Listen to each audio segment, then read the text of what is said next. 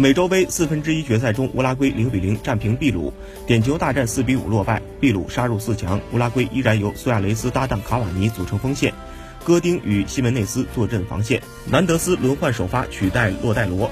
乌拉圭之前八次出战美洲杯四分之一决赛，六次晋级；秘鲁之前九次亮相美洲杯四分之一决赛，只有三次杀入半决赛。在此前的2019年美洲杯四分之一决赛中，智利点球决战以五比四的比分战胜哥伦比亚。阿朗吉斯、比达尔先后破门，但都被主裁判吹罚无效。在点球决战中，特西略罚丢点球，智利得以连续三届杀入四强。这样，秘鲁半决赛将对垒智利。